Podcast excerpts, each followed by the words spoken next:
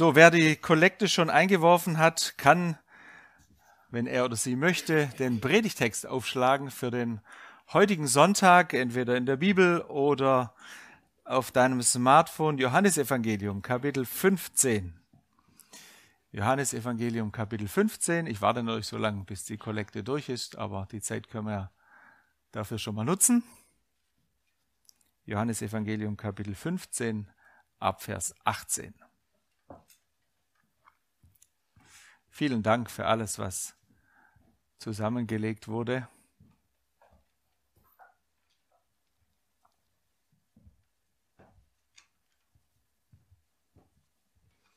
Als Predigtext ist es vorgeschlagen worden für diesen Sonntag, dieser Abschnitt aus dem Johannesevangelium Kapitel 15, Vers 18 bis 21. Ich lese es vor aus der Übersetzung von Roland Werner, das Buch. Wenn die Welt euch hasst, dann denkt daran, dass sie mich schon vor euch gehasst hat. Sie würde euch lieben, wenn ihr zu ihr gehören würdet, denn die Welt liebt ihresgleichen. Doch ihr gehört nicht zur Welt. Ich habe euch aus der Welt heraus erwählt. Das ist der Grund, warum sie euch hasst. Denkt an das, was ich euch gesagt habe. Ein Diener ist nicht größer als sein Herr. Wenn sie mich verfolgt haben, werden sie auch euch verfolgen. Und so viel oder so wenig sie sich nach meinem Wort gerichtet haben, werden sie sich auch nach dem euren richten. Doch alles, was sie gegen euch unternehmen, ist gegen meinen Namen gerichtet, denn sie kennen den nicht, der mich gesandt hat. Gestern hatten wir Gemeindeinfoseminar. Hier unten sieben Teilnehmer und ich, super Zeit, tolle Fragen. Wir haben fast den ganzen Vormittag verbracht, Fragen zu beantworten, sind natürlich wirklich in die Tiefe auch gekommen. Herzlich Dank euch allen. Einige sind ja heute hier oder schauen online zu. Das war eine ganz, ganz gute Zeit. Ich frage mich, wie so ein Gemeindeinfoseminar in Afghanistan oder Kolumbien aussehen würde. Ob es es überhaupt gibt, ist die Frage. Ja, wie werden Menschen angeleitet und zur Gemeinde geführt? Wie wird ihnen kommuniziert? Was ist wichtig für Gemeinde? Was ist wichtig für den christlichen Glauben? Eins ist klar, und ich glaube, da haben wir manchmal eine bisschen falsche Vorstellung, diese Christen dort in diesen Ländern haben keinen stärkeren Glauben, sie sind auch nicht die besseren Christen, das sind einfach Väter und Mütter und Omas und Opas und Frauen und Männer und Kinder, die Jesus kennengelernt haben, wie auch immer, wie auch immer, und die Jesus liebgewonnen haben und ihm von Herzen dankbar sind für seine Vergebung, für seine Erlösung, für seine Gnade, für seine Barmherzigkeit, für Fürsorge und Trost und für den Heiligen Geist, der sie am Leben erhält. Und die sicher diese Verse aus dem Johannesevangelium noch einmal aus einer ganz anderen Perspektive lesen, wie wir sie lesen. Wenn ich sie lese, dann sind mir einige Gedanken durch den Kopf gegangen. Der erste Gedanke natürlich, ich hoffe, dass ich das selbst so nicht erleben muss. Und ganz ehrlich, ich verdränge diese Perspektive auch immer wieder, ähm, dass ich mit Hass aus meiner Umgebung eigentlich sehr ungern konfrontiert werden möchte. Ich möchte geliebt sein und geliebt werden und nicht gehasst werden. Ich realisiere gleichzeitig, dass sehr viele Christen das so erleben, dass sie gehasst werden. 360 Millionen Menschen, 360 Millionen Christen werden aufgrund ihres Glaubens, ihres christlichen Glaubens weltweit verfolgt. 360 Millionen, das ist ein Vielfaches der kompletten Bevölkerung, die in unserem Land lebt. Ich nehme das wahr, ich nehme das auch heute wahr, ich bin betroffen und ich bete für Sie. Das geht mir nah, wenn ihr erzählt aus dem, was ihr erlebt habt in euren Ländern, was was ihr mit euren Familien erlebt, Afghanistan, auch Kolumbien. Und ich gebe zu, morgen ist dieses Thema schon wieder einen Schritt nach hinten gerückt, weil wieder anderes sich nach vorne schiebt. Der Gebetstag für verfolgte Christen, den wir seit etlichen Jahren ja in dieser Gemeinde machen, ist deshalb immer wieder, es ist keine Alibi-Veranstaltung, sondern es ist ein sehr guter Anlass, das wieder nach vorne zu holen. Und die Gebetshefte, die Stefan ja auch äh, gezeigt hat, die man bekommen kann, sind gute Erinnerungen, dass es präsent bleibt. Ich gestehe, ich habe die abonniert, aber ich lese nicht immer. Aber solche Tage wie heute sind gute Erinnerungen, Ermutigungen, da auch dran zu bleiben und die Verbindung zu den verfolgten Geschwistern nicht abreißen zu lassen. Solche Texte, die dann vorgeschlagen werden zur Predigt, sind auch gut, sich mal aus Gottes Perspektive, aus Jesu Perspektive, sich mit dem Thema Christsein und Nachfolge auseinanderzusetzen. Ich weiß nicht, wie oft du schon über diesen Bibeltext nachgedacht hast oder den auch auf dein eigenes Leben bezogen hast. Du denkst vielleicht, naja, auch das noch, vielleicht, mir reicht's ja sowieso schon. Ich bin schon extrem herausgefordert und jetzt werde ich noch mit so einem Bibeltext konfrontiert. Ich glaube, wir können heute miteinander lernen, was es bedeutet, eng mit Jesus verbunden zu sein. Und ich bin sehr, sehr dankbar, dass dieser Bibeltext eingebettet ist in einen so ermutigenden Kontext. Und ich sage jetzt kurz was zu den Versen, die davor stehen, und ich sage auch was zu einem Vers, der danach kommt, und natürlich auch zum Bibelabschnitt selbst. Das 15. Kapitel des Johannesevangeliums. Wenn du mal ein bisschen durchscrollst und nach vorne blätterst, dann entdeckst du sehr schnell, da gibt es am Anfang des Kapitels einen ganz schönen und anschaulichen Vergleich. Jesus sagt, Vers 5, ich bin der Weinstock und ihr seid die Reben. Wer mit mir verbunden bleibt, so wie ich mit ihm, bringt reiche Frucht, denn ohne mich könnt ihr nichts ausrichten. Ganz anschaulicher Vergleich, Weinstock und Reben. Zentral und entscheidend ist die Verbindung mit Jesus. Die Verbindung mit Jesus. Wie entlastend. Du bist nicht der Weinstock du bist die Rebe, du bist eng mit Jesus verbunden. Jesus trägt dich. Jesus trägt dich. Von ihm kommt alles, was du brauchst zum Leben, zum Wachsen. Von ihm kommt es. Zweite Ermutigung, Vers 9. So wie der Vater mir seine Liebe gezeigt hat, so habe ich euch auch geliebt. Bleibt in meiner Liebe verwurzelt. So wie der Vater mir seine Liebe gezeigt hat, so habe ich euch auch geliebt. Bleibt in meiner Liebe verwurzelt. Jesus hat die Liebe des Vaters empfangen und hat sie an uns weitergegeben. Er hat sie an uns weitergegeben. Wir können in dieser Verbindung bleiben und darin leben. Wir werden dann Frucht bringen ausgelöst durch die Liebe Gottes des Vaters, durch den Sohn weitergegeben an uns. Wir dürfen die Liebe Gottes empfangen in unserem eigenen Leben. Das muss man ein bisschen wirken lassen. Es klingt vielleicht manchmal so, naja, schon so oft gehört, aber lass es mal wirken auf dich. Gott hat seine Liebe dir geschenkt. Er liebt dich. Er sagt es uns zu, Vers 16. In Wahrheit ist es nicht so, dass ihr euch für mich entschieden habt. Nein, ich habe mich für euch entschieden und euch dazu eingesetzt, dass ihr losgeht und Frucht hervorbringt. Also nicht wir sind zum Glauben gekommen, sondern wir wurden von Gott auserwählt und berufen. Er hat sich für dich entschieden. Schon mal eine ganz andere Perspektive. Das ist so der Anfang, das steht so vor dem Predigtext von heute. Und dann sind wir beim Predigtext von heute angelangt, ab Vers 18. Aber das andere steht vorne weg als Grundlage, als Ermutigung. Und dann das krasse Kontrastprogramm. Wenn die Welt euch hasst. Vers 18. Ich weiß ja nicht, bei welchem Vers du hängen geblieben bist oder jetzt immer noch so nachdenkst, vielleicht bei Vers 19. Doch ihr gehört nicht zur Welt, ich habe euch aus der Welt heraus erwählt. Manche und mancher dachte schon, dass Christen in einer Parallelwelt leben sollten. Einfach mal komplett raus, ja, eigenes Programm, nichts mehr zu tun haben mit den anderen, Trennung, ja, wir machen den harten Cut, wir ziehen uns komplett raus, wir schotten uns ab, wir grenzen uns ab haben manche schon gedacht. Kann man so in diesen Versen lesen, wenn man sie isoliert, die Verse? Und genau das sollte man nicht tun. Denn sie stehen im Zusammenhang, das steht ja auch in Vers 16. Ich habe mich für euch entschieden, euch dazu eingesetzt, dass ihr losgeht und Frucht hervorbringt. Jesus, weißt du, was du tust? Bist du sicher? Du sendest uns wie Schafe unter Wölfe. Ja, genau so ist es.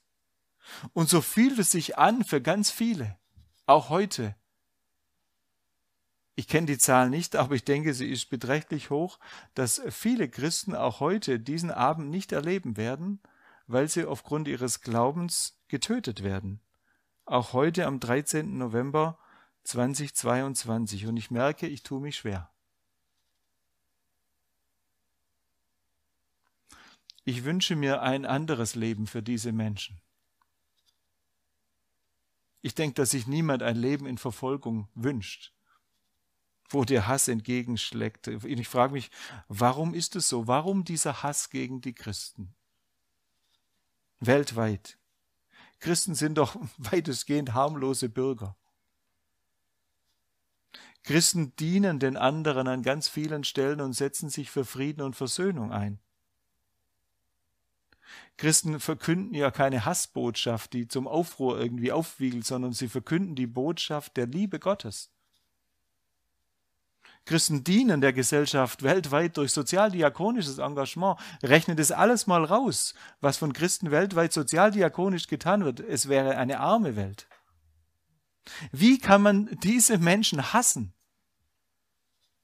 Jesus sagt es so, Vers 25, doch es musste so kommen, weil sich erfüllen sollte, was in ihrem Gesetz steht. Sie haben mich ohne Grund gehasst. Warum ist es so? Jesus antwortet, es gibt keinen Grund und es liegt schon gar nicht an euch.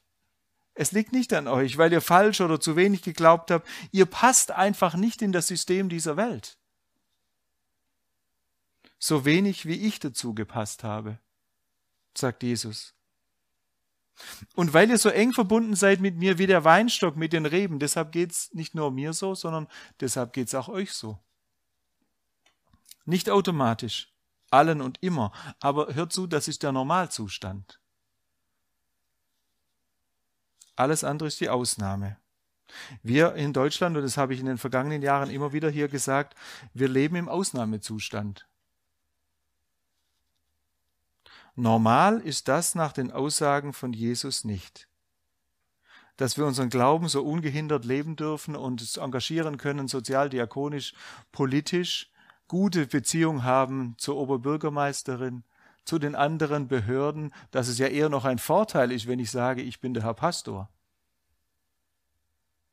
Wie viele Kolleginnen und Kollegen von mir weltweit haben große Mühe, sich dazu zu bekennen, weil sie wissen automatisch, dass das für sie kein Vorteil ist, sondern dass es für sie extreme Nachteile bedeutet.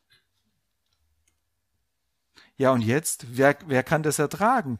Wer, wer lässt sich darauf ein? Wer will denn bitteschön dann noch Mitglied einer christlichen Gemeinde werden? Oder bleiben? Interessanterweise sehr viele. Die christliche Gemeinde wächst besonders in Verfolgungszeiten und sie schrumpft in Zeiten, wo es anscheinend kein Problem ist, zu glauben. Das ist die Erfahrung aus vielen Jahrhunderten an vielen Orten dieser Erde. Wie erklärst du dir das? Ein Grund ist folgender, und das ist wiederum ein ermutigender und tröstender Grund. Jesus macht ein Versprechen an seine Jünger damals. Es gilt bis heute, und das ist der Abschluss dieses Abschnittes in Vers 26. Da heißt es, der Helfer wird kommen der an meine Stelle tritt. Es ist der Geist der Wahrheit, der vom Vater kommt. Ich werde ihn zu euch senden, wenn ich beim Vater bin, und er wird als Zeuge über mich aussagen. Du bist nicht allein. Der Helfer wird kommen, der Anwalt. Wer ist das? Der Heilige Geist. Er ist ein Geist der Wahrheit, so steht es hier. Und er hilft und er tröstet und er ermutigt zum Weiterleben. Viele erleben das mittendrin in den Verfolgungszeiten. und äh, haben dann auch erlebt, wie unendlich schön es ist, durch den Geist der Wahrheit befreit und erlöst zu werden von so unendlich vielen Knechtschaften. Befreit zu werden von der Sünde, befreit zu werden zu einem Leben als Kind Gottes in der Nachfolge. Wisst ihr, das bewirkt der Heilige Geist auch heute noch ganz tief drinnen. Das erleben auch heute ganz viele Menschen und werden deshalb froh, und werden deshalb Christen. Mitten in all dem Hass und all dem Leid, das oftmals anschließend noch viel stärker wird, aber tief innen drin beginnt der Friede Gottes sich auszubreiten. Und das wollen sie um keinen Preis der Welt, wir haben es vorher von dem Kolumbianer gehört, um keinen Preis der Welt eintauschen gegenüber einem äußeren Frieden, der innere Friede, der da beginnt und natürlich Auswirkungen hat auch auf das Äußere, ist ihnen so unendlich wertvoll. Da, da fängt was an, etwas Neues zu wachsen. Wir haben letzten Sonntag drüber nachgedacht und sie staunen selber, wie sich ihr Leben verändert. Wir konnten in manche Gesichter hier aus Sicherheitsgründen nicht schauen, aber wenn wir die, das Gesicht der Guerillakämpferin gesehen hatten, der ehemaligen, ich bin mir sicher, es hätte viel schöner ausgesehen jetzt als noch zu der Zeit damals, wo sie voller Hass gegen Christen unterwegs war, weil sie etwas gespürt und erlebt hat von dem Frieden Gottes in ihrem Leben, der sie verändert. Er, der Heilige Geist, wird als Zeuge über mich aussagen. Wem gegenüber wird er das als erstes tun? Zuallererst sage ich den Christen selbst gegenüber. Er wird uns in Erinnerung rufen, wer Jesus ist. Und uns alle wiederum ermutigen, schaut, wer ist Jesus, wer ist er für euer Leben, was hat er angefangen, was hat er für euch getan. Schaut die Liebe an, die der Vater euch erwiesen hat.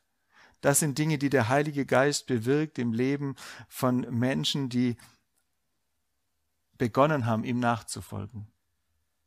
Wann hast du das letzte Mal erlebt, dass Jesus dich in dieser Weise so ermutigt hat, dass der Heilige Geist zu dir geredet hat? Und gesagt, dann schau doch mal, wer Jesus ist in deinem Leben, was er getan hat für dich. Du bist nicht allein. Du hast einen Anwalt, du hast einen Helfer, du hast einen Tröster, der dir Jesus vor Augen malt. Wie schön ist das denn?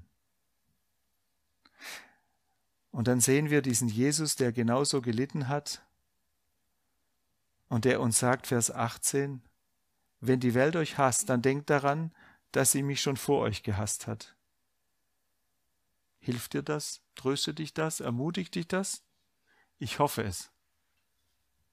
Ich hoffe auch sehr, dass unsere Gebete für unsere verfolgten und gehassten Geschwister diese ermutigen, diese trösten und wirklich auch Hoffnung geben. Der Heilige Geist möchte auch heute besonders unter ihnen wirken.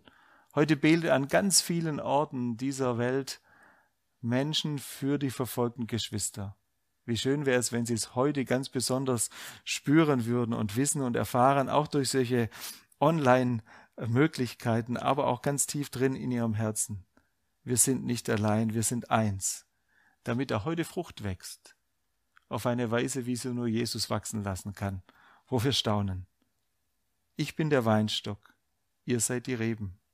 Wer mit mir verbunden bleibt, so wie ich mit ihm, bringt reiche Frucht. Denn ohne mich könnt ihr nichts ausrichten. Wir nehmen wieder ein paar Augenblicke Zeit der Stille zum Nachdenken. Vielleicht fragst du dich gerade diese Frage, wo der Heilige Geist zum letzten Mal in dir gewirkt hat und dir Jesus vor Augen gemalt hat, sodass du ganz tief drinnen einfach froh wirst und dankbar für die Liebe des Vaters durch Jesus, verdeutlicht durch den Heiligen Geist in deinem Leben. Lass uns einfach ein paar Augenblicke Stille haben.